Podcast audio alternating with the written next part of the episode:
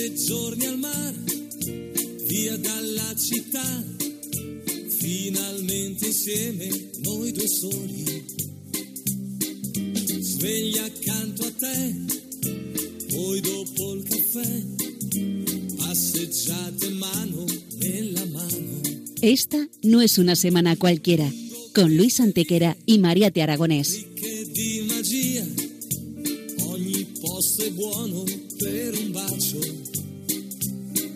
Hola a todos, bienvenidos una vez más al programa Esta no es una semana cualquiera en Radio María, con un servidor de ustedes Luis Antequera. y hoy con Lula Antequera.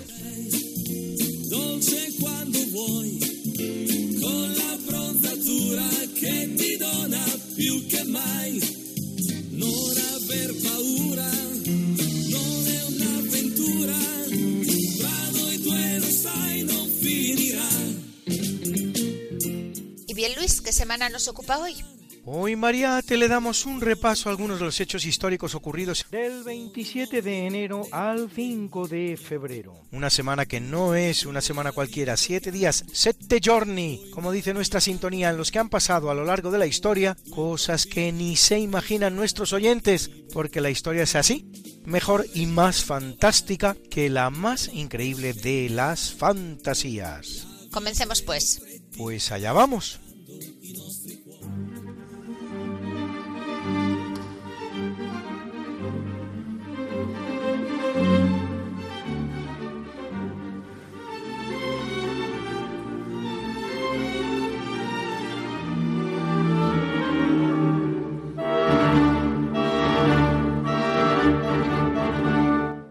314 es elegido Silvestre I, trigésimo tercer papa de la Iglesia Católica, iniciando un largo pontificado de 21 años durante los cuales los cristianos viven la nueva experiencia de no ser perseguidos, pues rige ya la despenalización que había supuesto para ellos el Edicto de Milán emitido por el emperador Constantino en 313.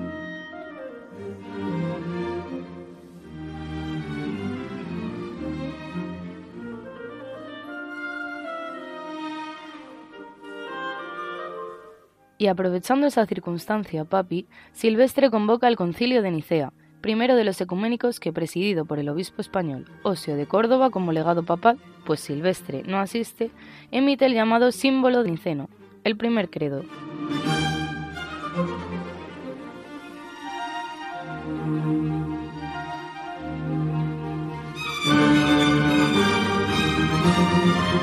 En 1077 se produce la conocida como humillación de Canosa, la peregrinación desde Espira, en Alemania, hasta el castillo de Canosa, en Italia, 750 kilómetros, atravesando los Alpes, en medio de un frío espantoso, realizada por el emperador Enrique IV para solicitar del Papa Gregorio VII, ante el que se presenta descalzo y cubierto solo por una capa, el levantamiento de la excomunión que pesaba sobre él. La excomunión había sido pronunciada por la llamada querella de las investiduras, la disputa que mantienen pontífices y emperadores del Sacro Imperio romano-germánico para realizar los nombramientos de la Iglesia Católica. La cuestión no termina ahí, pues al regresar el emperador a Alemania, sus enemigos, aprovechando la situación de humillación en la que llega y no recibir Enrique el apoyo del Papa, nombran emperador a Rodolfo de Suabia. Gregorio VII, por su parte, es también el Papa que fijará definitivamente el celibato sacerdotal o prohibición de los sacerdotes de contraer matrimonio.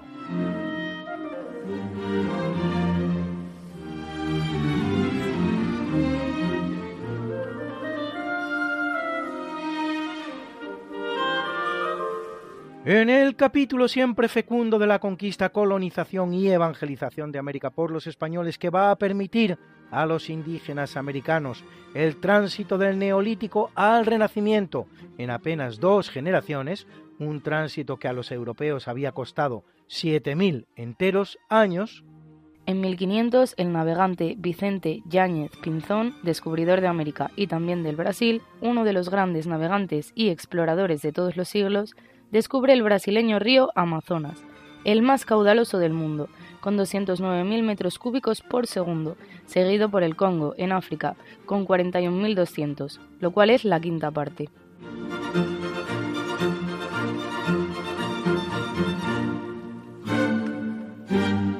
En 1512 se dictan en Burgos las conocidas como leyes de Burgos, que se unen a la mucha legislación existente ya para la protección de los indígenas americanos, auténticos súbditos de la corona española, no esclavos ni siervos.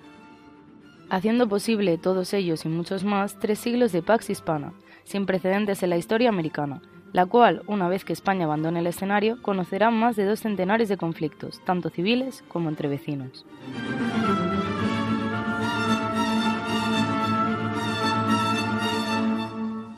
Y es un gran día para las armas españolas, pues en 1504, tras las victorias de Gonzalo Fernández de Córdoba, el gran capitán, sobre los franceses, el reino de Nápoles pasa a la corona española, uniéndose al reino de Sicilia, componente de la corona de Aragón desde 1282.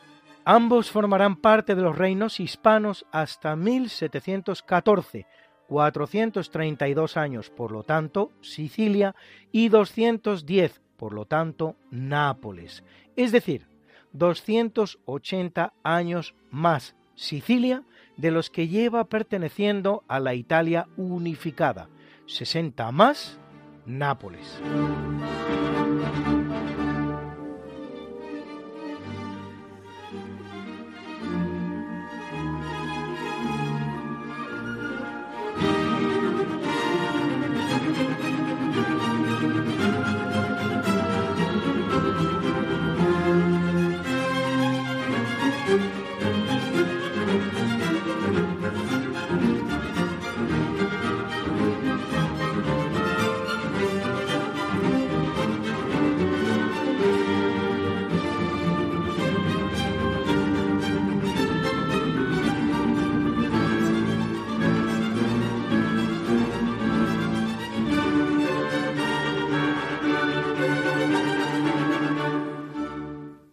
1859, en Francia, una comisión creada al efecto adopta un diapasón universal para afinar instrumentos musicales.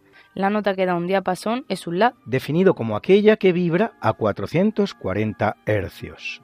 Cuando en los comienzos de un concierto toda la orquesta afina sus instrumentos con ese sonido tan característico con el que lo hace, lo hace también con un La, que lo da siempre que lo haya un oboe, el cual se lo pasa al concertino, que es la persona de mayor jerarquía en una orquesta después del director, que normalmente ejecuta los solos de violín si los hay y la toma de decisiones de tipo técnico. De alguna manera, esta comisión constituye una especie de entrenamiento para la que se reunirá diez años más tarde en la que se adopta el metro como patrón universal de medida.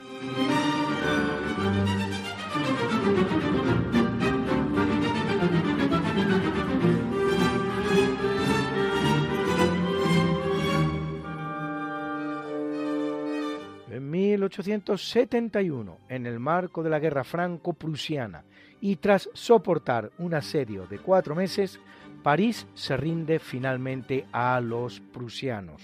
Acaba así el episodio denominado la Comuna de París, que si por un lado puede considerarse un ejemplo de resistencia heroica hasta lo numantino, por otro no dejó de ser un movimiento insurreccional de tipo comunista y muy cruel en el propio París, donde llevará a cabo una terrible represión y destrucción, combatido incluso por las autoridades francesas, que se habían rendido ya. La comuna se prolonga más allá de la rendición de Francia ante Prusia, producida en septiembre de 1870, tanto así que diez días antes de la rendición de París, Guillermo I ya se había proclamado Kaiser del Segundo Reich en el Palacio de Versalles, a pocos kilómetros de París. Cuatro meses después, el 10 de mayo de 1871, franceses y alemanes firman el Tratado de Frankfurt, con dos implicaciones fundamentales. La unidad de Alemania en torno a Guillermo I de Prusia, proclamado emperador con el nombre de Guillermo I de Alemania, y la cesión de la Alsacia y la Lorena, hasta ahora francesas, a la nueva nación alemana.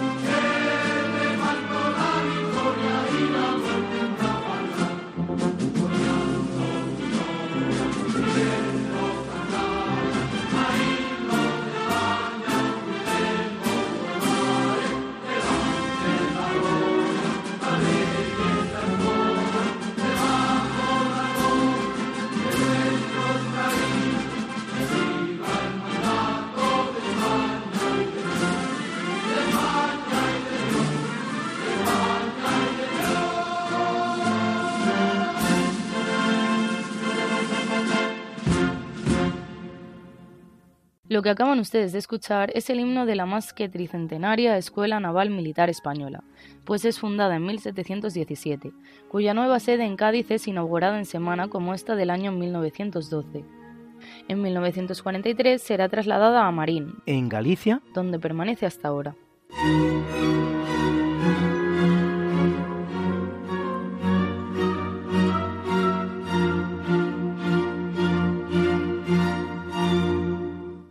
1943 el ejército alemán del mariscal de campo Friedrich Paulus se rinde en Stalingrado ante el general soviético Georgi Konstantinovich Zhukov, poniendo fin así a la batalla más cruenta de la Segunda Guerra Mundial, con un balance que puede ascender al millón y medio de rusos muertos y 750.000 alemanes, y la ciudad, por supuesto, arrasada con toda seguridad también la batalla más sangrienta de la historia. Paulus es el primer mariscal de campo alemán hecho prisionero en la historia. De hecho, recibe de Hitler la orden de suicidarse, que él rechaza diciendo, no tengo ninguna intención de pegarme un tiro por este cabo bohemio, prohibiendo hacerlo también a sus subordinados unos 11.000 soldados alemanes no acatarán la rendición y seguirán luchando hasta principios de marzo.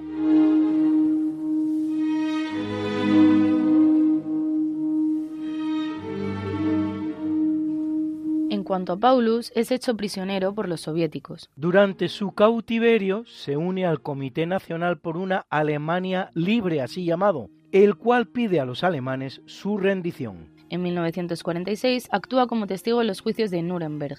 Liberado por los soviéticos en 1953, se afinca en Dresde, ejerciendo como jefe civil del Instituto de Investigación Histórica Militar en la República Democrática Alemana.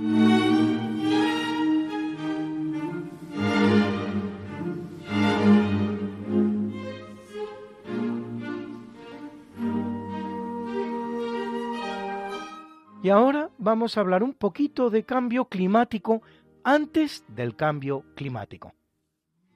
En 1887, en Fort Keogh, en Montana, en los Estados Unidos de Norteamérica, un siglo antes del cambio climático, una tormenta de nieve produce los copos de nieve más grandes de los que se tiene conocimiento, con una dimensión de 40 por 20 centímetros.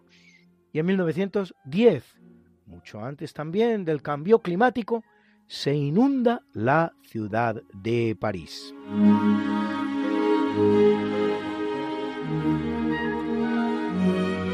En 1953, medio siglo antes de empezar el cambio climático, un terrible temporal destruye en Holanda varios diques y provoca 1.835 muertos y 300.000 damnificados y en 1957, otro medio siglo antes del cambio climático, la ciudad de Buenos Aires registra la temperatura más elevada de su historia, con 43,3 grados.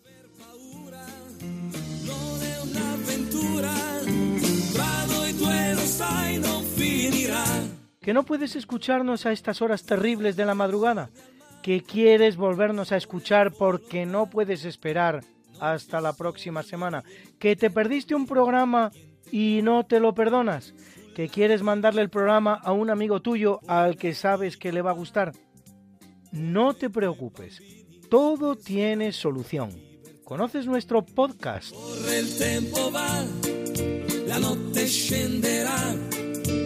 Introduce en la red Podcast Radio María, esta no es una semana cualquiera, y entrarás en el mundo mágico de la historia, con todos los programas que hemos emitido hasta la fecha. Miles y miles de minutos de historia de la buena, contada con honestidad, con rigor, de manera escueta y entretenida.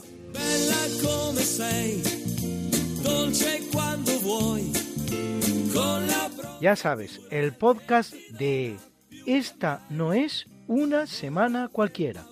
Para oír la radio cuando tú quieras, donde tú quieras y con quien tú quieras.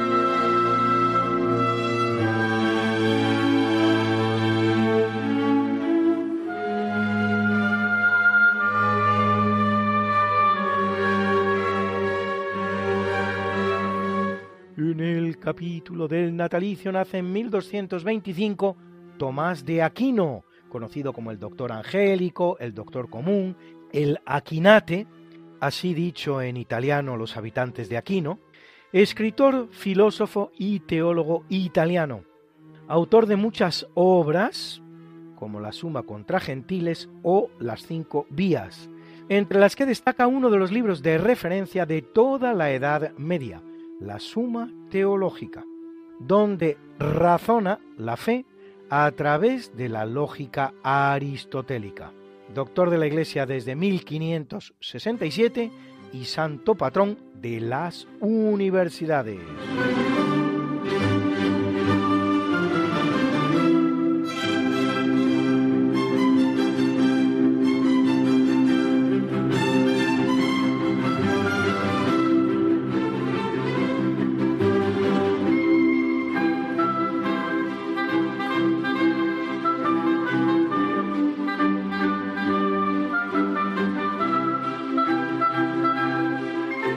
Nace en 1600 Giulio Rospigliosi, más conocido como Clemente IX, vicentésimo trigésimo octavo Papa de la Iglesia Católica, que lo es dos años y medio, entre 1667 y 1669. Media entre España y Francia en la llamada Guerra de la Devolución, en la que España conserva el franco condado y cede tres plazas en Holanda. Y durante su pontificado, Bernini termina la columnata de la Piazza San Pietro de Roma y encarga a Antonio María Abbatini, maestro de coro de la Capilla Sixtina, la música del drama religioso La Baltasara, basada en la vida de la actriz española, especializada en papeles masculinos, suceso extraño en una época en la que más bien se daba lo contrario, hombres que representaban mujeres, Francisca Baltasara, bautizada Ana Martínez, y escrita por el español Luis Vélez de Guevara.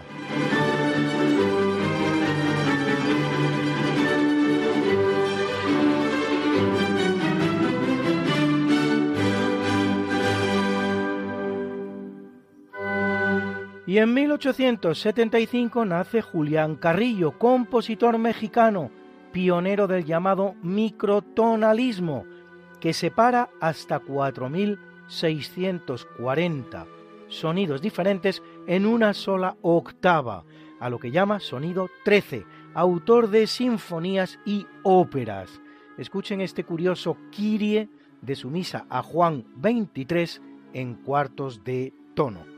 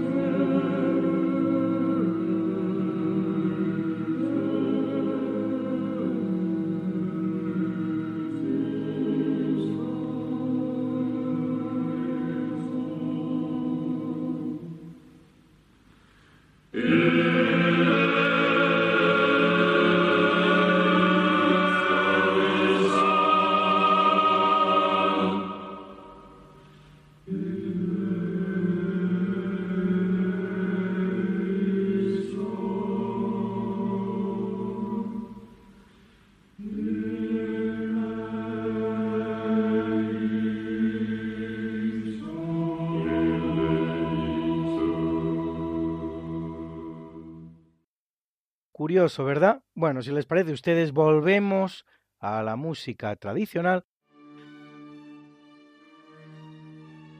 porque Nace en 1756 uno de los grandes genios de la historia humana, Wolfgang Amadeus Mozart, compositor austriaco del periodo clásico, muerto a la temprana edad de 35 años. Dejará para la posteridad un legado musical compuesto de 628 obras, entre las cuales algunas tan increíbles como la ópera de la flauta mágica, el concierto para flauta, un requiem que tendrá que terminar su discípulo Franz Saber Susmaya, Hoy su sinfonía número 40 ha formado parte de nuestra banda sonora en el tercio de eventos.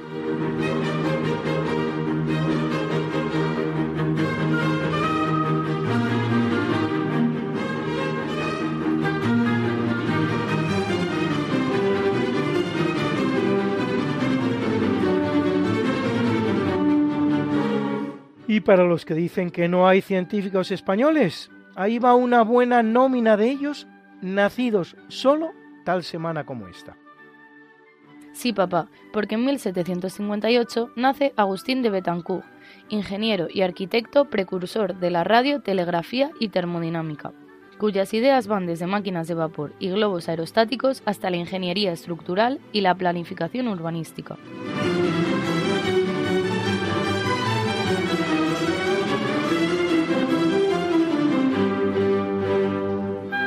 Y en 1842 Lula, José María Esquerdo, médico que realiza importantes aportaciones en neuropsiquiatría y terapia ocupacional, y funda un innovador sanatorio mental donde elimina el tratamiento coercitivo propio de los sanatorios de la época.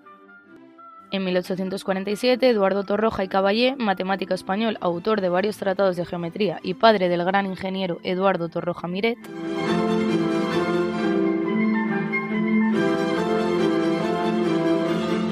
y en 1851 Jaime Ferrán, médico y bacteriólogo español, descubridor de varias vacunas contra el cólera, contra el tifus, contra la tuberculosis, etcétera, etcétera, etcétera.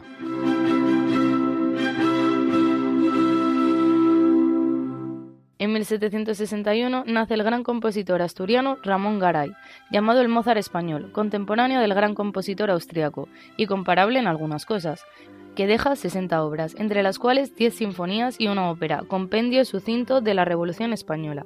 Hoy, la sexta de sus sinfonías, compuesta el mismo año en el que Mozart moría, 1791, está acompañando la banda sonora de este natalicio.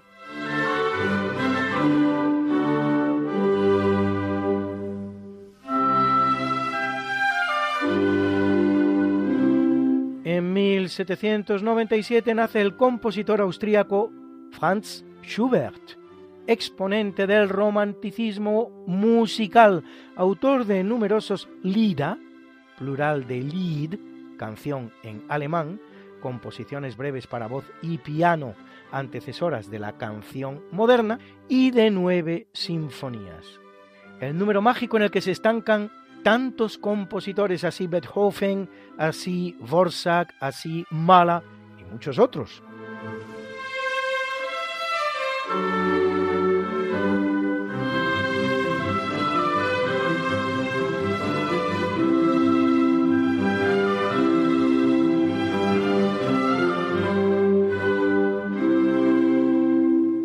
En 1853 nace en Cuba el español José Martí, fundador del Partido Revolucionario Cubano e instigador de la Guerra de la Independencia cubana que da comienzo con el llamado Grito de Baire en 1895 y termina con la entrada de Estados Unidos en el conflicto, la cual a su vez da comienzo a la llamada Guerra Hispano-Norteamericana. El resultado de ambas guerras será el desalojo de España del escenario cubano y la ocupación norteamericana de Cuba, que no va a terminar hasta 1909, 21 años pues, no sin antes ceder esta, la soberanía de la bahía de Guantánamo, en el sudeste del país, ni sin firmar la llamada enmienda Platt, una cláusula impuesta por los Estados Unidos en la Constitución cubana, la cual limita su independencia, permitiendo una hipotética intervención estadounidense en el país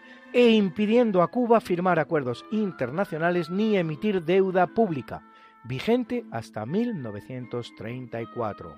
José Martí, principal protagonista de la independencia de Cuba, que sumirá a España en una terrible depresión y pone definitivo fin a su ya cuatricentenario imperio ultramarino, tiene monumentos en Madrid, donde no lo tienen Hernán Cortés, Pizarro, los hermanos Pinzón o Elcano, así como en Barcelona, Valencia, Zaragoza, Vigo, Torre la Vega, Sevilla, La Rábida, Santiago de Compostela, Cádiz, Badajoz, San Cristóbal de la Laguna, Telde y otras muchas ciudades españolas, lo que le convierte seguramente en el personaje con más estatuas en el territorio español.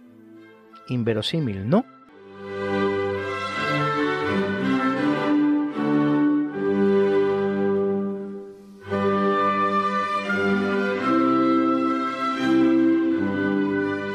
Nace en 1970 la actriz británica Minnie Driver, a quien no hemos visto mejor que en la película El fantasma de la ópera, cantando este divertido Prima Donna.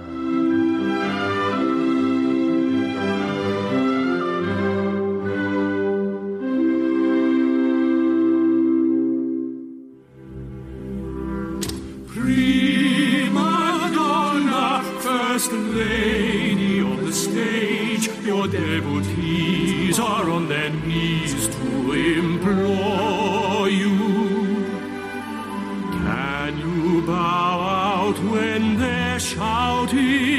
your name?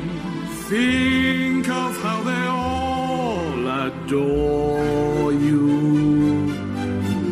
Prima donna, enchant us once again. Think of your muse and of the cues round the theatre.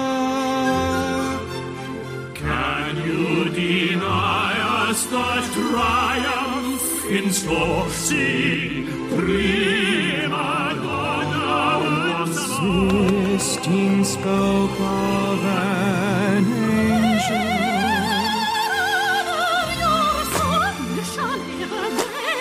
Think of your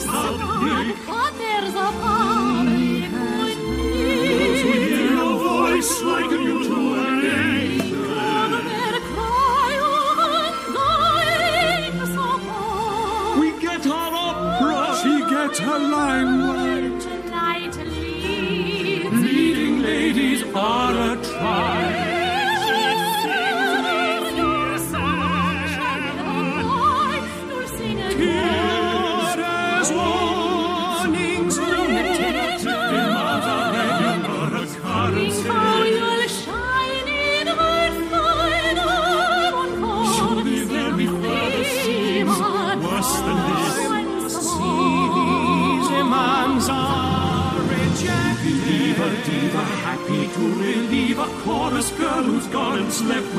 Patron.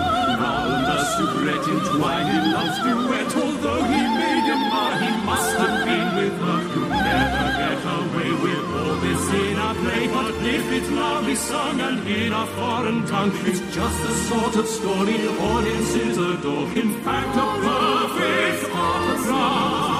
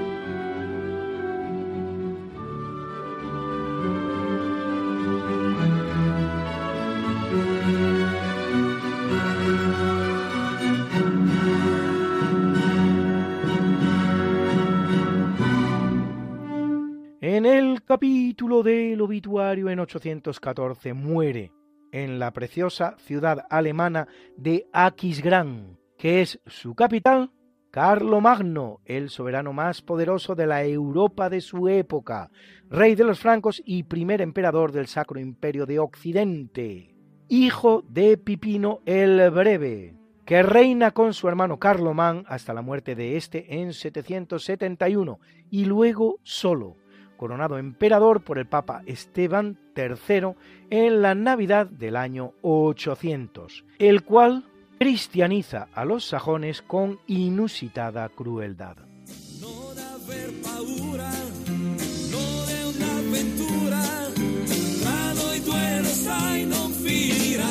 Esta no es Una semana cualquiera.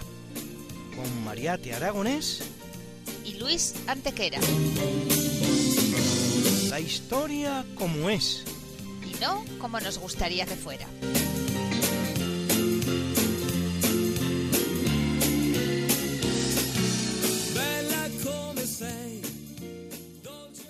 Muere en 1119 Juan de Coniulo, más conocido como Gelasio II, centésimo sexagésimo primer papa de la Iglesia Católica, que lo es casi un año exacto. Secuestrado y apresado por el emperador Enrique V cuando es elegido, será liberado por la presión popular, lo que provoca la invasión de Roma por el emperador en persona, que nombra papa al portugués Gregorio VIII, declarado por Gelasio, que ha huido a Gaeta, antipapa, condición en la que pasa la historia de la Iglesia. Gelasio intentará convocar un concilio en Viena, pero la muerte le impedirá hacerlo.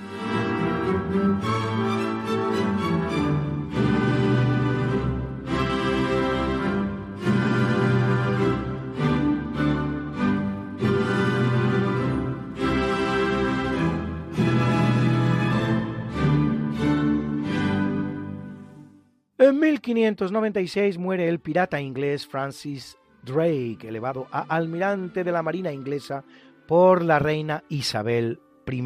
El suyo será el primer navío no español en cruzar al Pacífico por el Paso del Sur, concretamente por el Estrecho de Magallanes, el mismo que utilizara precisamente Fernando de Magallanes, el navegante portugués al servicio de la corona de España, de ahí su nombre aunque los ingleses gustan de fantasear defendiendo que lo hizo por un paso algo más al sur al que dan el nombre de paso de Drake, nombre con el que, por cierto, es generalmente conocido, aunque dicho paso por el que Drake ni navegó había sido descubierto ya antes, en 1526, por el marino español Francisco de Oces, siendo Mar de Oces el nombre que en los mapas argentinos y en algunos españoles se da al paso. Drake atacará con facilidad varios puertos en la costa americana en el Pacífico, como Valparaíso o el Callao, lo cual nada tiene de particular, pues la inexistencia absoluta de enemigos en el Pacífico, por no navegarlo ningún navío que no fuera español, había hecho que se hallaran sin fortificar. Tras los ataques conseguirá dar la vuelta al mundo, nada menos que 60 años después que el Cano, aunque en una nueva ensoñación, son muchos los ingleses que se creen que Drake dio la primera vuelta al mundo, no siendo sino la tercera después de la de Elcano y la posterior de Fernando de la Torre, Andrés de Urdaneta y siete marineros españoles más.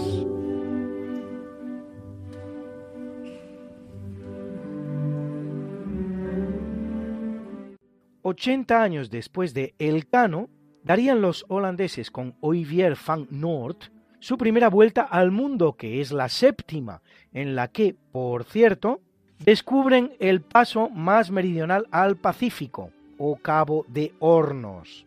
250 años después lo harán los franceses con Bougainville, en la que no es sino la vigésimo cuarta vuelta al mundo. 270 años más tarde, lo hacen los norteamericanos con Robert Gray, que es la trigésima, y 300 los rusos con von Bellinghausen, que es la trigésimo tercera.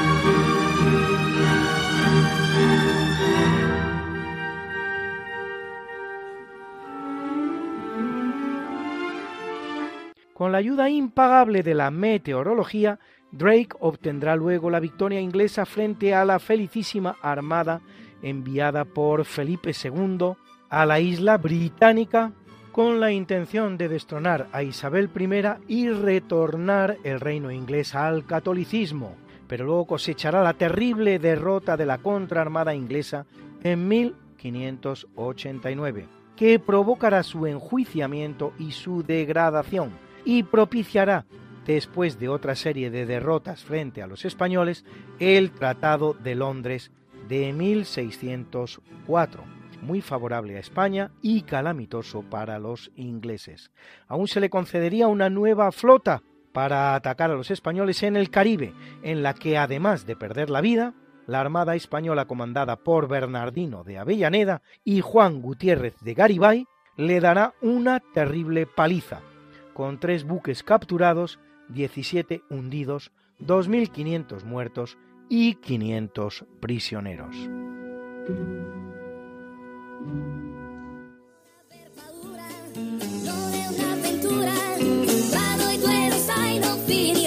¿Que no puedes escucharnos a estas horas terribles de la madrugada, que quieres volvernos a escuchar porque no puedes esperar hasta la próxima semana, que te perdiste un programa y no te lo perdonas, que quieres mandarle el programa a un amigo tuyo al que sabes que le va a gustar. No te preocupes, todo tiene solución. ¿Conoces nuestro podcast?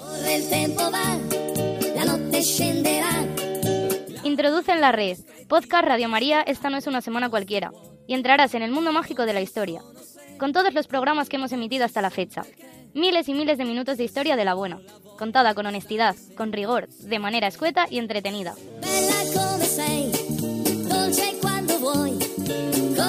Ya sabes, el podcast de Esta no es una semana cualquiera. Para oír la radio cuando tú quieras, donde tú quieras y con quien tú quieras.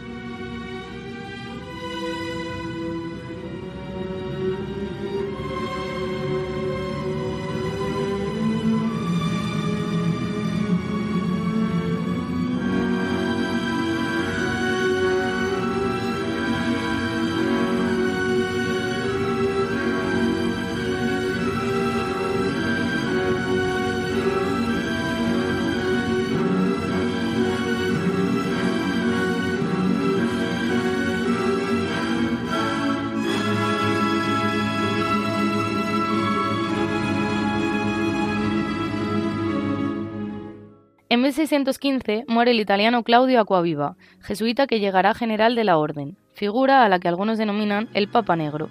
De entre todos los generales, el que ha durado más tiempo en el cargo, nada más y nada menos que 34 años.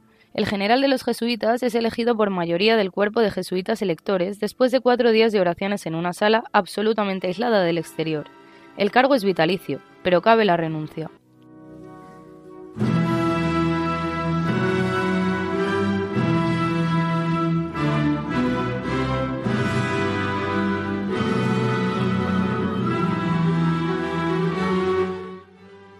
Muere en 1725 Pedro el Grande, zar ruso, que reina casi 40 años y primero que se hace llamar emperador.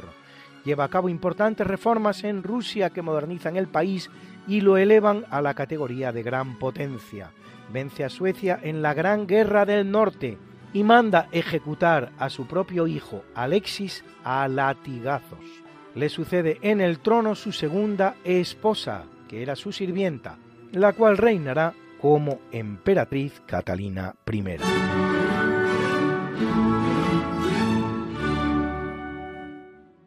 Muere en 1731 Bartolomeo Cristofori, músico padovano, encargado del mantenimiento de los instrumentos de Fernando de Medici, fabricante de clavicémbalos, al que se reconoce como inventor del piano, cosa que pudo haber hecho en 1709, primer año en que consta la existencia de un piano en la familia Medici.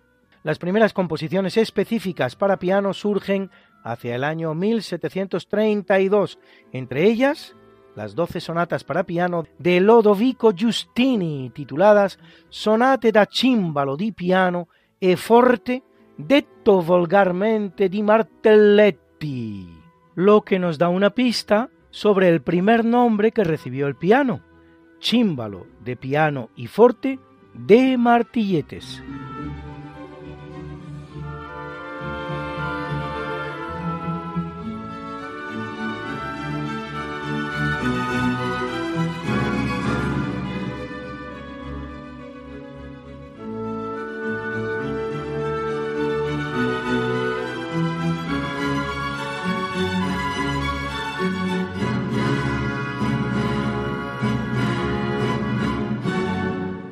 El piano papi es heredero del clavicordio y del clavecín, instrumentos los tres que se diferencian en el mecanismo de producción del sonido. En un clavecín, las cuerdas son pulsadas, pellizcadas si se quiere.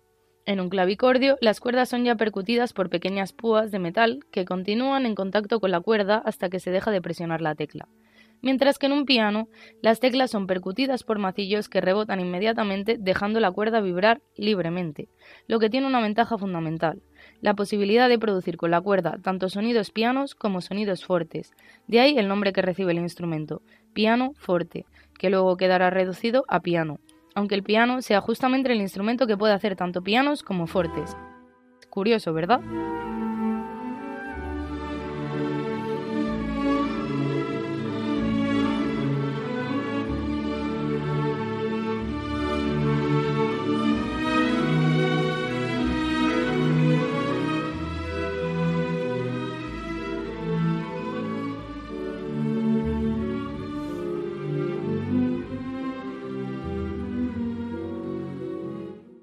Muere en 1948 Hans Aumeier, oficial de la Alemania nazi, Lagerführer, jefe de campo en español, del campo de exterminio de Auschwitz.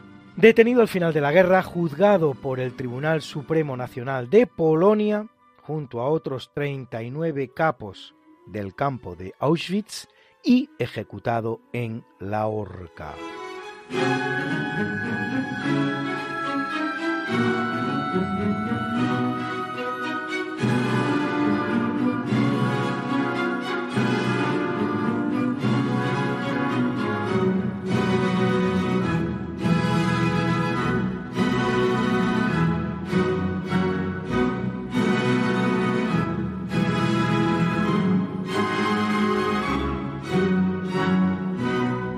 Muere en 1996 el gran actor estadounidense Gene Kelly. ¿Cómo olvidarle? Cantando bajo la lluvia.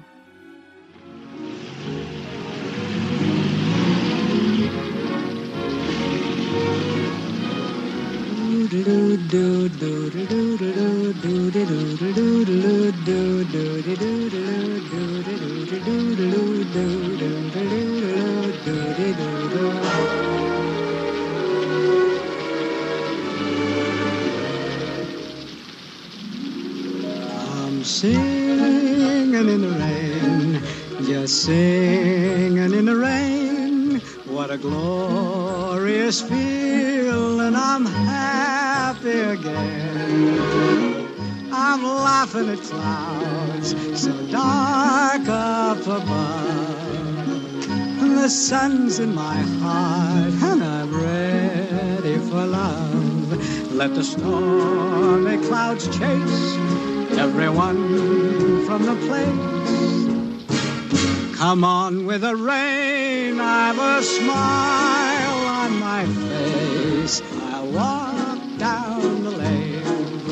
with a happy refrain, just singing, singing in the rain, dancing in the rain.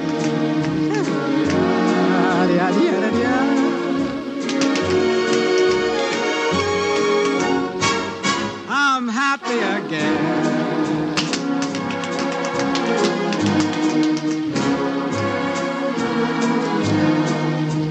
Singing and dancing in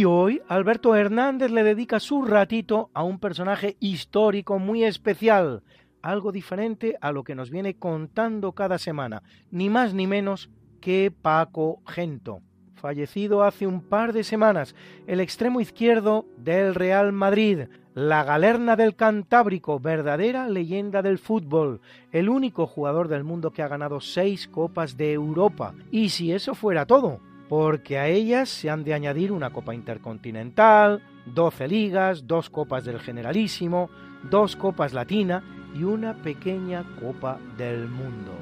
600 partidos oficiales y 188 goles.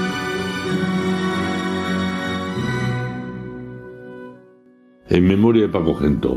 Recuerdo cuando era pequeño iba con mis padres al bar unos cartelones que había en todos los bares que era el anuncio del partido del domingo el Real Madrid contra otro equipo. Ven a las figuras de jugadores en distintas posturas lanzando una falta, corriendo, parando si era un portero, en fin. Y abajo del todo ponía los precios de las entradas. Y había una especial que ponía niños y militares sin graduación 10 pesetas. Y nosotros con estas 10 pesetas que era que costaba más o menos el cine, sacábamos nuestra entrada, nos íbamos al Bernabéu los domingos a las 6 de la tarde, llevábamos un bocadillo bajo el brazo y una botella de agua el bocadillo solía ser de tortilla o de mm, chorizo o una mortadela o un trozo de chocolate y te entrabas en el campo de fútbol y veías el partido. Tenía una buena entrada, este estaba en la parte de baja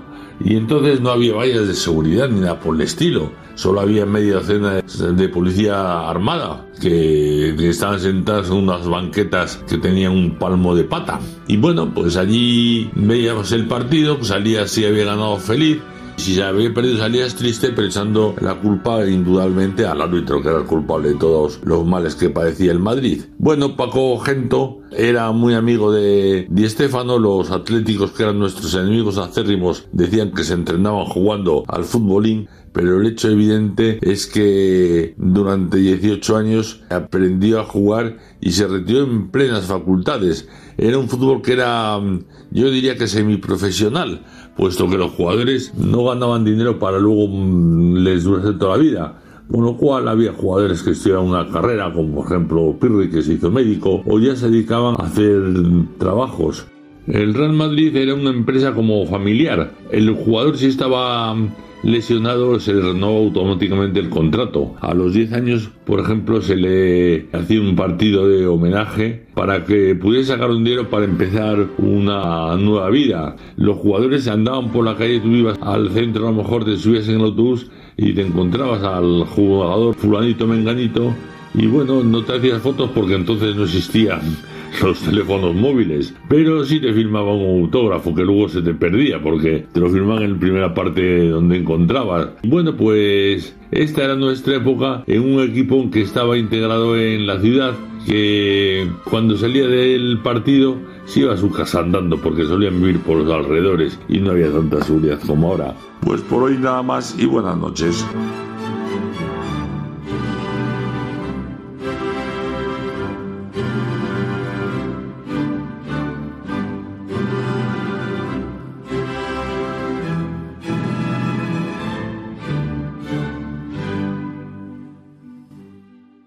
Toca presentar la mucha, buena y variada música que nos ha acompañado hoy, como siempre, en el tercio de eventos, la Sinfonía número 40 en Sol menor KV 550 de Wolfgang Gottlieb Mozart, interpretada por la Orquesta Sinfónica de Galicia que dirigía Dima Slobodeniuk en el tercio del natalicio nos ha acompañado la Sinfonía número 6 de Ramón de Garay, el Mozart español. Era la Orquesta de Córdoba, dirigida por José Luis Temes. Y en el tercio del obituario, la octava Sinfonía inconclusa, por cierto, de 759, de Franz Schubert que ha interpretado para nosotros la Orquesta Sinfónica de Galicia, una vez más, pero dirigida esta vez por Mikhail Jurowski. Hemos escuchado también el himno de la Escuela Naval, con letra de José María Pemán y música de Germán Weigbeder, que ha interpretado para nosotros la banda de música de la Agrupación de Infantería de Marina de Madrid. Hemos escuchado también el Kirie de la Misa a Juan 23, de Julián Carrillo. Y esa preciosa canción y esa divertida canción que es prima donna del musical El fantasma de la ópera Andrew Lloyd Webber, que cantaba la guapísima cantante británica Minnie Driver. Y para terminar, esa canción emblemática, Singing in the Rain, cantando bajo la lluvia, de Nacho Herb Brown, interpretada, como no, por Jane Kelly.